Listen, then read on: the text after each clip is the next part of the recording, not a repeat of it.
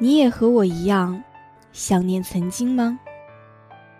为不曾想过的遇见，为练习许久的约，为年少梦想的实现，为甩掉包袱重新上路的喜悦，还是为那在樱花树下安静守候的可爱少年？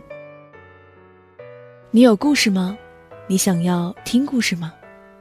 那就带上一点点城市的余温，忘记时间，忘记纷扰，听我一封笑忘书。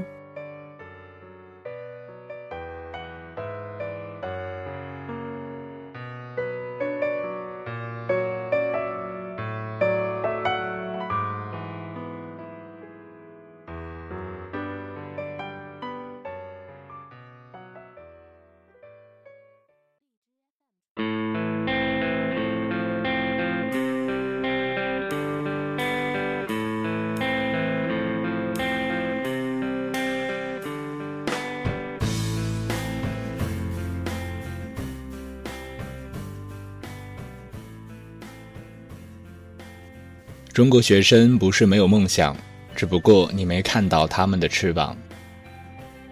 各位好，这里是荔枝 FM 四八幺八二四，华海之声无线广播电台，欢迎收听本期的笑忘书，我是小鱼儿。今天分享的文章是来自骑马倚斜桥的，你根本不知道你的男票为何沉迷英雄联盟。人类研究学界曾经有一个著名的问题。我和你妈掉河里了，你先救谁？男同胞们前赴后继，发明了无数种曲线救国的策略，比如我也跳河里，我也不会游泳，一手一个都救起来。而敢于直接回答“先救我妈”的，现在都再也不用受到这个问题的困扰了。提前祝你们光棍节快乐。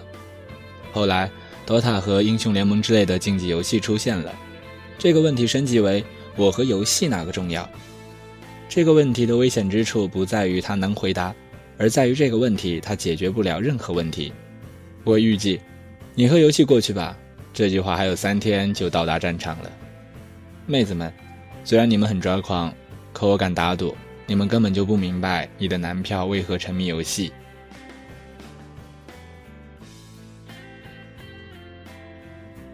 不玩游戏的人最大不解的一定有一条，那就是游戏有什么好玩的？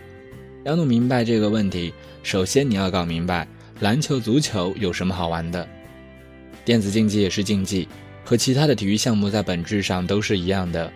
如果归纳为两个关键字，我认为是挑战和满足。几乎所有对大部分男生产生吸引的游戏都有一定的挑战性。事实上，任何游戏本身都是伴有挑战性的。雄性动物是有征服欲的，是有进攻性的。挑战往往能激起一个男性尝试的欲望，而最至关重要的则是第二点——满足。并不是所有人天生都有愈挫愈勇的性格，人在一个技能上的持久努力，往往是需要阶段性的成果鼓励。在英雄联盟里，一个分段大家都是菜鸟，你打得好了就能获得菜鸟的崇拜和称赞，然后你的分数高了，在一个更高的阶段又变回相对的菜鸟，继续提高。这也是为什么男玩家喜欢带妹子。因为女生的崇拜和称赞最容易让男生满足。人啊，其实挺简单的，说到底还是动物。但是人也不简单，人还有神性。二零零九年 DOTA 一场国际比赛里，中国战队 FTD 对阵 KingServe，有一位选手担负着全队的希望，要发育出自己这个英雄猴子的关键装备来赢得比赛。结果在全场劣势的情况下，猴子的胜者一物好不容易被放出来。却被 KingServe 战队发现给 A 掉了。当时现场的马来西亚观众已经开始欢呼了。KingServe 战队号称亚洲最早的骄傲，世界十大传奇战队之一，当年也是红极一时。而 FTD 是零九年当年才成立，五个人中的三个是不务正业跑来打游戏的浙大学生。我的天哪，这剧本太熟悉了！不听老人言，吃亏在眼前，不好好学习找工作就是死路一条。你有理想，我有现实。理想很丰满，现实很骨感。FTD 全称是 For the Dream，这下你们的 Dream 真的是个 Dream 了。那个时刻，身边没有父母长辈的唠唠叨叨，偌大的直播现场沉浸在听不懂的马来西亚庆祝语里，对面战队的选手控制的游戏人物神气活现的在游戏里跑来跑去。后来，FTD 队长武申2009回忆说，那个时候五个人谁都没有说话，一个人在咬紧牙关的时候只有粗重的喘气声。对于这些选手来说，他们的梦想是冠军，或许离经叛道即将落幕，但是游戏没结束，梦想就还活着。梦想还活着，有时候是件多么让人激动的事情。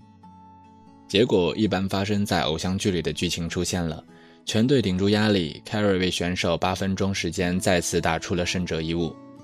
最后历经八十分钟的大战获胜。玩过 DOTA 的朋友都知道我说的是谁。这位 Carry 选手 ZSMJ 一战成名，FTD 后来四战连胜，从败者组一路杀向决赛，最终夺冠。注意。你看的不是 CCTV 八，是电视直播。